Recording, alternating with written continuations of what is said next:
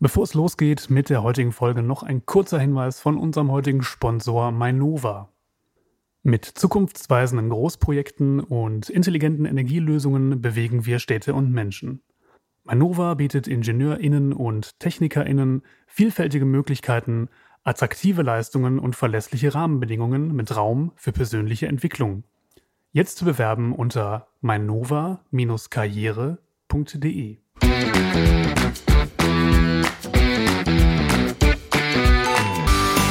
Hallo zusammen und herzlich willkommen zu einer neuen Ausgabe von Prototyp, dem Karriere-Podcast von Ingenieur.de und VDI Nachrichten. Mein Name ist Peter Sieben. Ja, und heute geht es um das Thema Wertschätzung im Job. Das ist äh, so eine Sache, die sehr unmittelbar zur äh, Zufriedenheit im Job beiträgt und für viele Menschen mindestens so wichtig ist wie ein gutes Gehalt. Ja, was macht man aber, wenn man das Gefühl hat, dass man seinen Vorgesetzten mehr oder weniger egal ist und dass es nie Anerkennung für die Leistung gibt, die man da erbringt? Und was müssen Führungskräfte tun, äh, um ihren Mitarbeiterinnen und Mitarbeitern das Gefühl zu geben, dass ihre Arbeit wertgeschätzt wird, dass sie gesehen werden. Darüber spreche ich heute mit Dr. Thomas Löbel. Er ist Diplom-Ingenieur und berät als Coach mit seinem Unternehmen Ingenieurshelden Ingenieurinnen und Ingenieure bei ihrer Karriere. Und damit herzlich willkommen, Thomas. Ja, hallo Peter, schön, dass ich hier sein darf. Freut mich sehr, dass du Zeit hast für uns heute. Ja, vorab, ich muss die Frage stellen, weil ich das eben noch äh, gesehen habe, als ich mich auf deiner äh, Internetseite umgeschaut habe. Du hast so einen Fuchs im, äh, im Emblem. Warum? genau.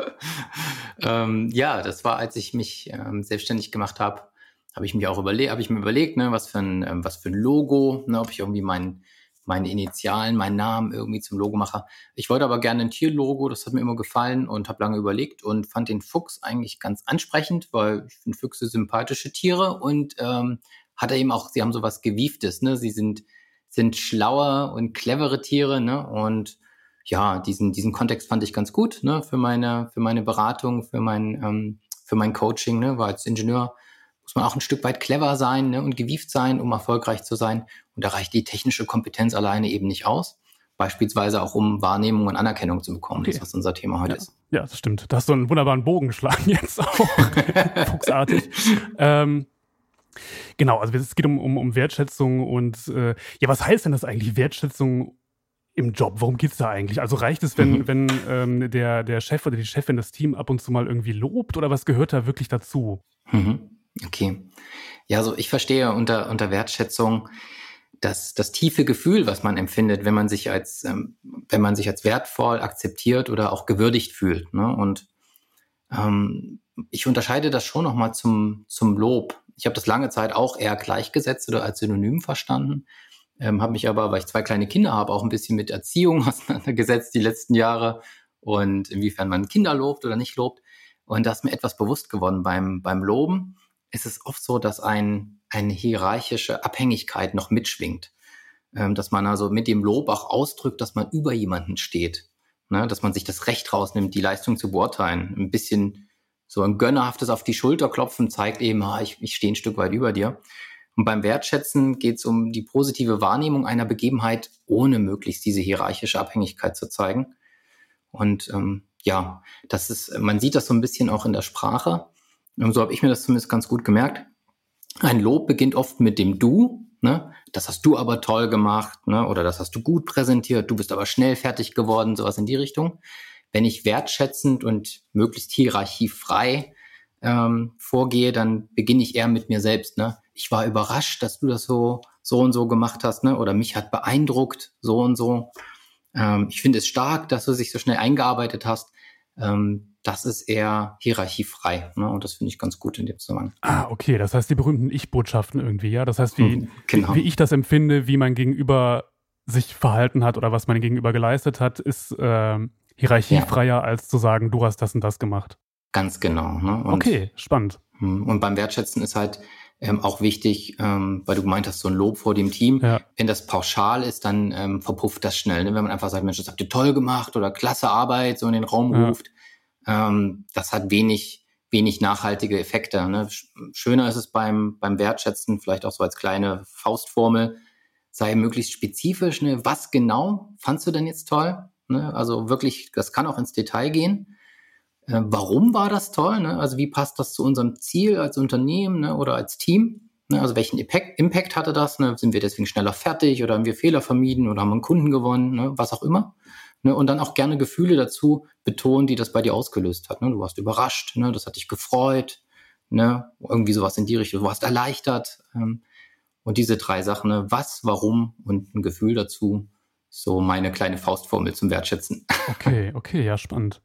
Ähm, jetzt habe ich eben behauptet, dass für viele Menschen so ein, so ein wertschätzendes, äh, ja, so eine wertschätzende Atmosphäre im Team wichtiger vielleicht ist als die nächste Gehaltserhöhung oder als ein besonders hohes, hohes Gehalt. Also sowas ist vielleicht auch nicht unbedingt käuflich, man kann sowas vielleicht nicht unbedingt ausgleichen. Was würdest du denn sagen, wie wichtig tatsächlich ist äh, Wertschätzung in einem Unternehmen auch für das Unternehmen und für die Mitarbeiter, also dass das alles so miteinander funktioniert? Wie, wie, was für einen Stellenwert würdest du dem zumessen?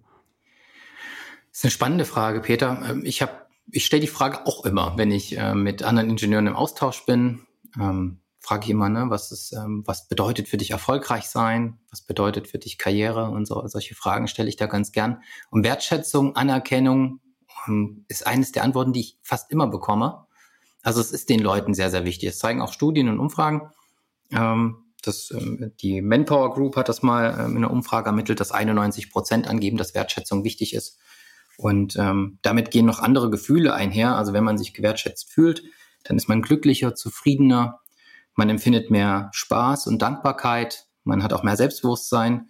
Und für das Unternehmen ist dann wichtig, man ähm, verhält sich dem Unternehmen gegenüber auch loyaler und empfindet mehr Verbundenheit ähm, das sogenannte Engagement, wie man so im Neudeutsch gerne sagt.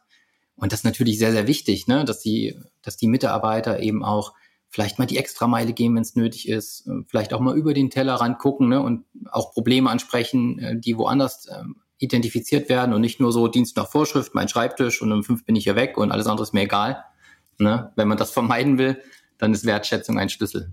Ja, Dienst nach Vorschrift ist so ein Stichwort. Also das, äh, wir haben jetzt im Moment so ein Phänomen, äh, das nennt sich Quiet Quitting, keine Ahnung. Also das ist, ist, ist so ein bisschen so ein Trend gerade äh, in den sozialen Medien. Ich weiß nicht, wie, wie, wie viel das mit der Wirklichkeit oder mit der Lebenswirklichkeit der Leute zu tun hat. Aber nehmen wir mal an, es ist so, dann bedeutet das, dass viele Menschen äh, sich nicht mehr so verbunden fühlen mit ihrem Arbeitgeber und einfach nur noch Dienst nach Vorschrift machen. Das passt so ein bisschen auch zu dieser Gallup-Studie von 2019 oder so. Da hieß es auch, dass ein Großteil der Deutschen äh, innerlich so ein bisschen mit der, mit der Kündigung schon, schon ringt. Ähm, das würde ja dafür sprechen, dass sowas wie Anerkennung und Wertschätzung vielleicht in, in deutschen Unternehmen nicht genug da ist. Also dass da nicht genug ähm, Raum für, für da ist. Wie, wie ist da deine, deine Sicht auf die Dinge? Hm. Ja, diese Gallup-Untersuchungen ähm, sind ja nicht ganz neu. Da gibt es zwar als neue Studien wieder, ne, aber Gallup untersucht ja so das äh, Stimmung, das Stimmungsbild in Unternehmen schon über viele, viele Jahre. Ähm, ich finde die Unterscheidung, die Gallup da macht, immer sehr ähm, sehr zutreffend. Ne? Sie unterscheiden gerne so in diese drei Kategorien. Engaged Mitarbeiter, ne, die wirklich ähm, Feuer und Flamme sind, ne, motiviert sind, die Mission kennen. Dann die Disengageden, die machen noch ihren Job, ne, aber nur Dienst nach Vorschrift. Und wenn es nicht auf ihrem Schreibtisch ist, dann kümmern sie sich nicht drum. Und ähm, bei Gallup gibt's noch die dritte Kategorie der actively disengageden, die dann sagen so, also dieses Unternehmen hat mir äh, geht mir voll gegen den Strich, ne? Also hier kümmert sich keiner um mich. Jetzt ähm, jetzt zeige ich es dem Unternehmen, jetzt lasse ich abends extra das Licht an, ne? oder ist mir doch egal, ne? also dass man dann aktiv auch gegen das Unternehmen arbeitet. Ne? Und ich denke schon, wenn die Masse zu groß wird der disengaged und actively disengaged Mitarbeitern, dann ist das ein Problem, ne? weil man braucht halt so eine Grundsubstanz an Leuten, die mitziehen, ähm, ja, die auch einfach intrinsisch motiviert sind. Aber ich denke nicht, dass das ein Problem allein in Deutschland ist, sondern so wie ich die Gallup-Studien kenne, ist das halt äh, globalen Phänomen, ne? dass man ähm, ja, diese Verbundenheit der Mitarbeiter, die muss man sich ein Stück weiter arbeiten und um die muss man kämpfen. Das heißt, da machen im Moment viele Unternehmen ja offensichtlich noch was falsch, oder? Also, dass, dass da nicht genug wertgeschätzt wird oder so, offenbar. Das, das ist so, ja, das denke ich schon. Ne? Also, ich hatte mal mir eine Zahl gemerkt, dass ähm, ähm, die, die Wahrscheinlichkeit zur, zur, zur inneren Kündigung, wie man in dem Zusammenhang sagt, Quiet Quitting, ähm, schon relativ hoch ist, wenn wenn die direkte Führungskraft sich auf die Schwächen der Mitarbeiter konzentriert. Ne? Das ist ein so ein Faktor. Ähm, da gibt es auch andere psychologische Untersuchungen von Daniel Kahneman und anderen, die zeigen, dass wir so rein kognitiv dazu tendieren, ne, die Schwächen anderer zu sehen. Ne? Die Schwächen anderer übrigens mal viel leichter als die eigenen. und äh, dass das kann dazu führen, dass die Führungskräfte, vor allen Dingen die direkte Führungskraft, sich dann äh, tendenziell schnell auf die, die Schwächen der Mitarbeiter konzentriert. Wenn sie das tun, dann frustriert das die Mitarbeiter und führt halt dann sehr, sehr schnell zur inneren Kündigung. Ähm, und das ist halt ein so ein, so ein Hebel, wo man, denke ich mal, ansetzen kann. Ne? Also, dass die Führungskraft sich vor allen Dingen darauf konzentriert, die Stärken der eigenen Mitarbeiter zu identifizieren ne? und mit den Stärken zu arbeiten, die man hat, anstatt an den Schwächen. Gibt es denn so Anzeichen, die ich als, als, als Mitarbeiter oder Mitarbeiterin beobachten kann, äh, wo ich dran ablesen kann, vielleicht, dass, dass ich meinen Vorgesetzten relativ egal bin, dass da wenig Wertschätzung ist? Also gibt es da so, so Zeichen, auf die ich achten sollte, die vielleicht problematisch sind? Ähm, ja, ich denke, dass das, was man jetzt auch intuitiv vermutet, ne, trifft dann zu. Ich, ich möchte, ich bin auch der Meinung, dass viele, viele Führungskräfte das nicht mal bewusst machen, ne, dass sie, ähm, sie geben diesem, diesem Thema Anerkennung und Wertschätzung einfach wenig Raum, weil viele Führungskräfte sind eben auch stark im operativen Geschäft eingebunden, ne, haben halt auch einen vollen Terminkalender und diese Leadership-Themen, um die es dann hier geht, die nehmen einfach wenig Raum im Alltag ein ähm, das ist so ein typisches Thema, was eine hohe Wichtigkeit hat, aber keine Dringlichkeit. Da steht keine Deadline dahinter, ne? also fällt es hinten runter. Ähm, wir haben also als Faustregel gehört, dass man sich ähm, als, als gute Führungskraft gut und gerne 20 Prozent der Arbeitszeit um Leadership-Themen kümmern darf. Ähm, aber die muss man sich dann auch bewusst rausschneiden. Und wenn man das nicht macht, dann sind so Anzeichen, dass zum Beispiel der Geburtstag vergessen wird der Mitarbeiter, ne? wichtige Termine vielleicht auch, Firmenjubiläen, Ne? Abmachungen werden vielleicht nicht eingehalten, also man ist unzuverlässig als Führungskraft. Man zeigt prinzipiell kein Interesse ne, an dem, was die Mitarbeiter tun. Man kümmert sich vielleicht auch nicht um die Entwicklung. Ne, und man ähm, hat dann als Mitarbeiter das Gefühl, dass die Führungskraft denkt, ja, ich bin doch egal. Ne? Also, dass man nicht das Gefühl hat, ähm, dass man gesehen wird. Ne? Das sind so die typischen Anzeichen. Okay, Thema Entwicklung äh, heißt, dass ich ähm, als, als Mitarbeiter gerne mit meinen Vorgesetzten darüber sprechen möchte, wie, wie meine berufliche Karriere, in welche Richtung die, die gehen kann. Also so meinst du das? Genau, okay. genau. Weil wir sind ja als, als Angestellte eigentlich selten so im Stillstand, sondern jeder ist auf so seiner mhm. beruflichen Reise ne, und möchte sich ein Stück weit weiterentwickeln. Wir suchen auch immer Herausforderungen ähm, und das muss entsprechend vom Umfeld auch gefördert werden, ne, dass man entsprechend Entwicklungsmaßnahmen bespricht, vielleicht dann auch mal neue Aufgaben bekommt ne, und ähm, ja mehr Verantwortung übernehmen kann, dass man immer wieder so ein bisschen an dem, am Rande seiner Komfortzone agiert äh, und dann nicht äh, die eigene Karriere einschläft. Ne? Das ist dann auch wieder so ein Punkt, wo man schnell in das Disengaged kommt. Ne? Wenn man halt immer dasselbe macht über viele, viele Jahre, ne, dann lässt die Motivation und der Antrieb nach. Mhm. Das heißt, äh, das ist auch eine Sache, die man als, als Mitarbeiter einfordern sollte, regelmäßig, dass man darüber spricht, wie man, wie man sich vielleicht äh, entwickeln möchte und dass man vielleicht auch mehr Verantwortung entwickeln möchte. Ganz genau, ganz genau. Was macht da man, ich, das, ja? das kann man proaktiv ruhig machen, ja. genau. Was macht man denn? Also es gibt, gibt ja öfter mal den Fall, dass man vielleicht ähm, genau sowas einfordert, dass man, dass man die Bereitschaft zeigt, mehr Verantwortung zu übernehmen, mehr Aufgaben zu übernehmen, sich weiterzuentwickeln, aber dann sagt vielleicht der Vorgesetzte, na, reden wir mal in drei, vier Jahren nochmal drüber, Sie sind noch ein bisschen jung oder das passt jetzt nicht in die Strukturen oder sammeln Sie erst nochmal Erfahrungen. Äh, und das kommt dann vielleicht immer wieder. Was kann ich denn machen, außer vielleicht dann irgendwann zu sagen, dann verlasse ich das Unternehmen halt?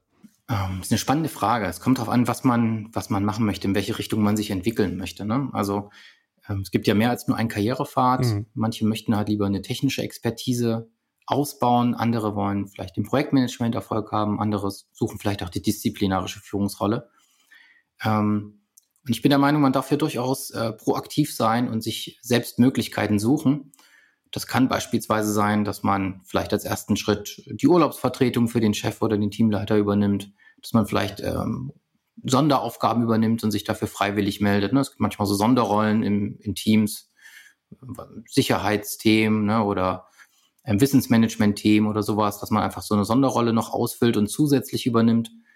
Ähm, man kann vielleicht auch die Firma auf Messen repräsentieren oder einen Vortrag auf Konferenzen halten und da Verantwortung zeigen. Vielleicht studentische Arbeiten betreuen, ne? Masteranden einstellen und da schon mal Führungserfahrung sammeln.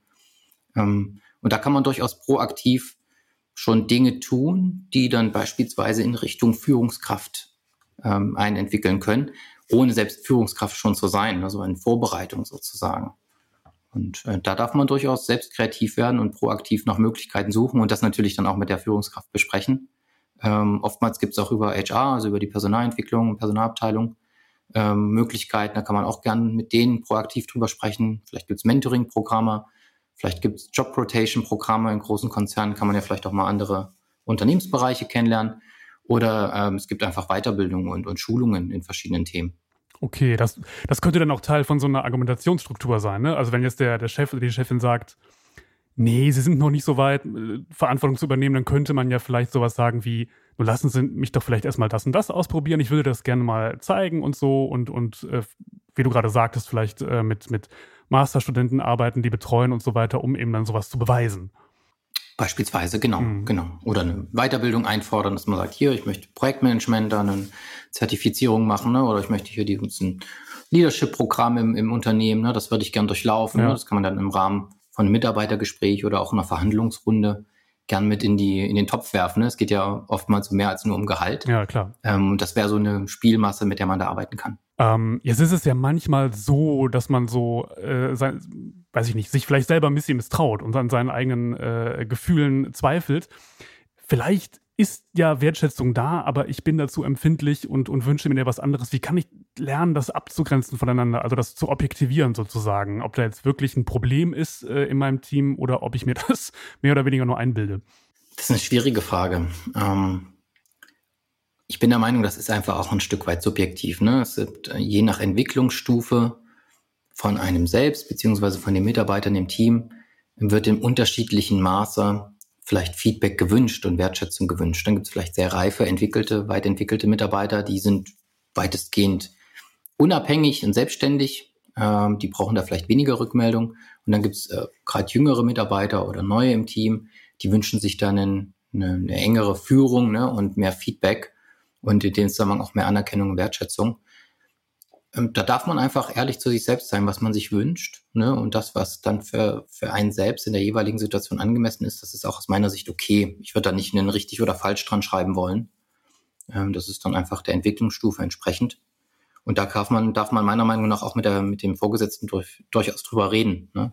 Dass man sich mehr Feedback wünscht ne? oder man kann auch da wieder proaktiv, beispielsweise zum Ende der Woche oder zum Ende des Monats mal so eine Reflexions-E-Mail an den Chef schreiben, das habe ich gemacht, das lief gut, das lief nicht so gut, da möchte ich mich verbessern. In der, in der nächsten Periode, in der nächsten Woche habe ich folgende Ziele, ne? einfach so als Info-E-Mail, sage ich mal.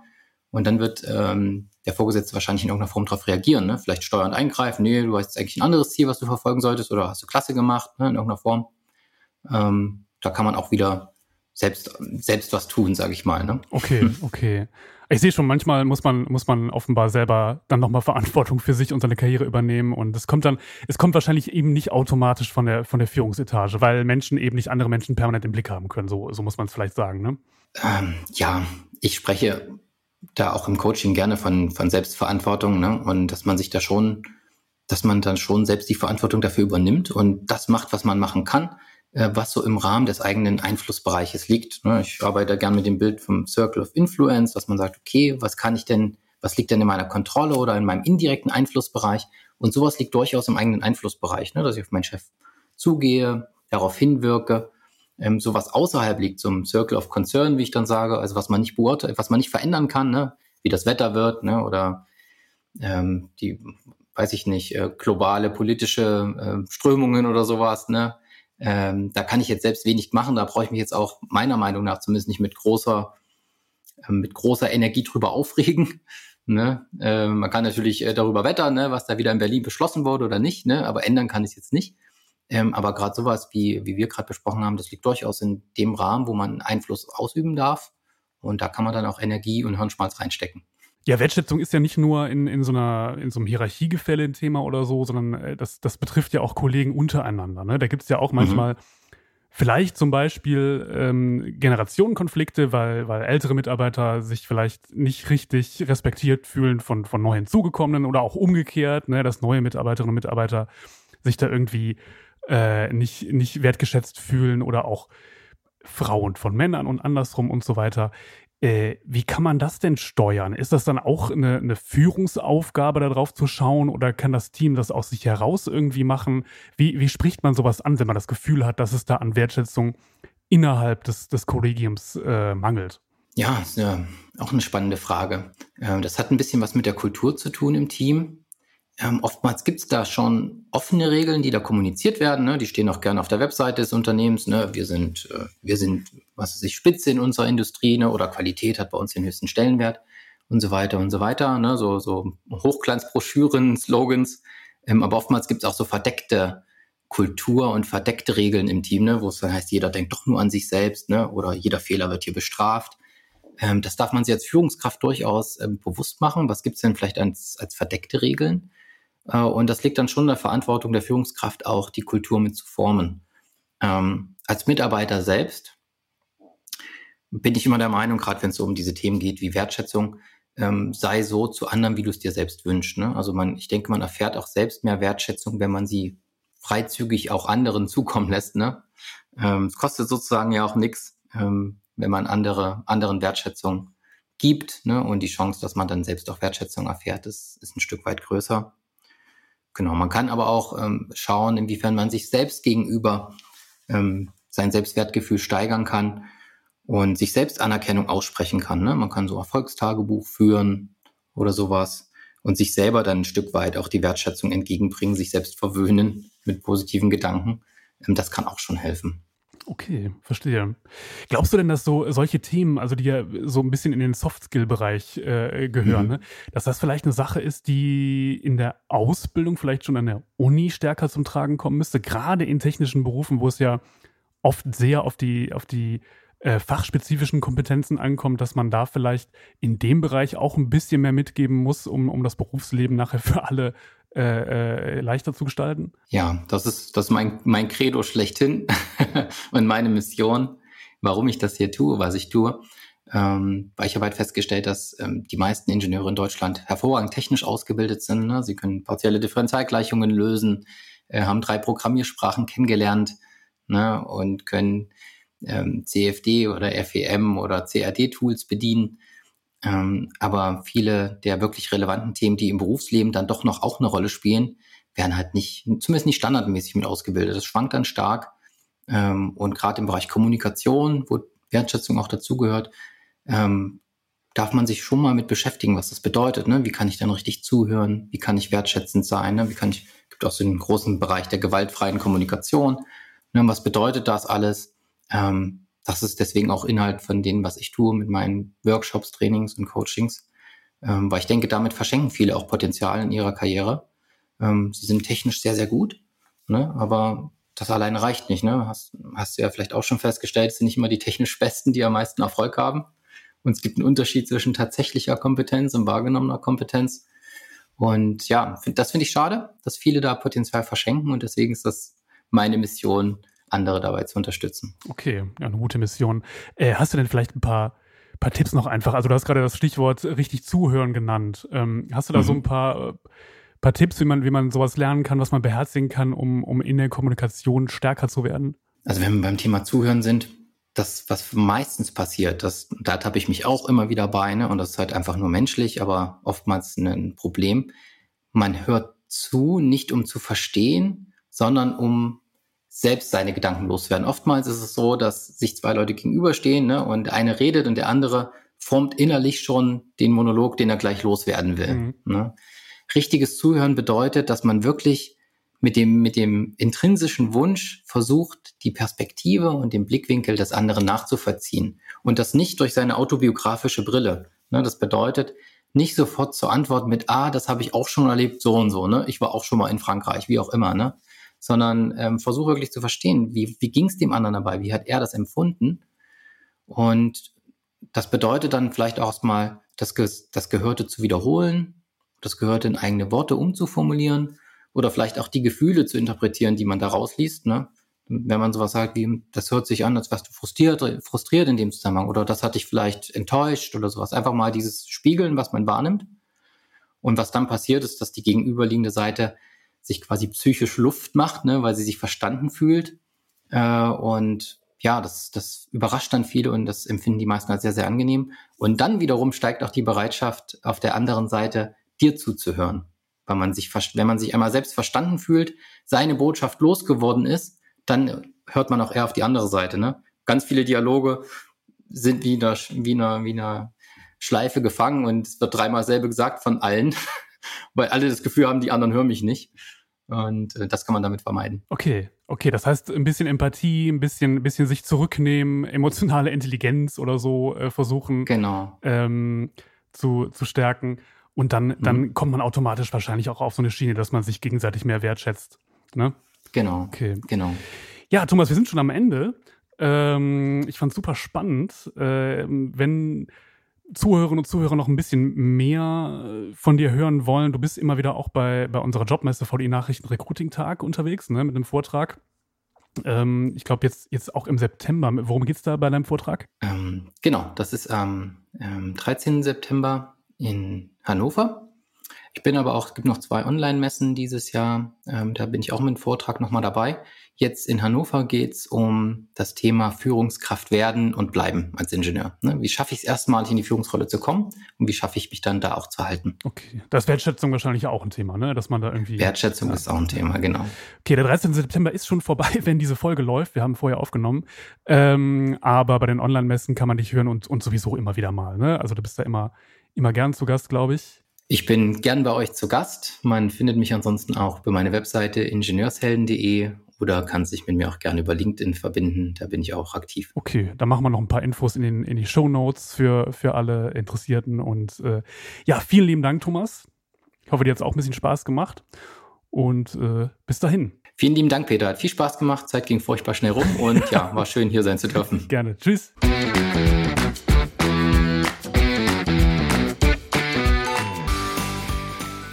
Und am Ende nochmal ein kurzer Hinweis von unserem heutigen Sponsor Mainova. Die Region braucht uns und wir brauchen Sie. Gestalten Sie mit uns die Energieinfrastruktur von morgen. Mainova bietet IngenieurInnen und TechnikerInnen vielfältige Möglichkeiten, attraktive Leistungen und verlässliche Rahmenbedingungen mit Raum für persönliche Entwicklung. Jetzt bewerben unter mainova-karriere.de.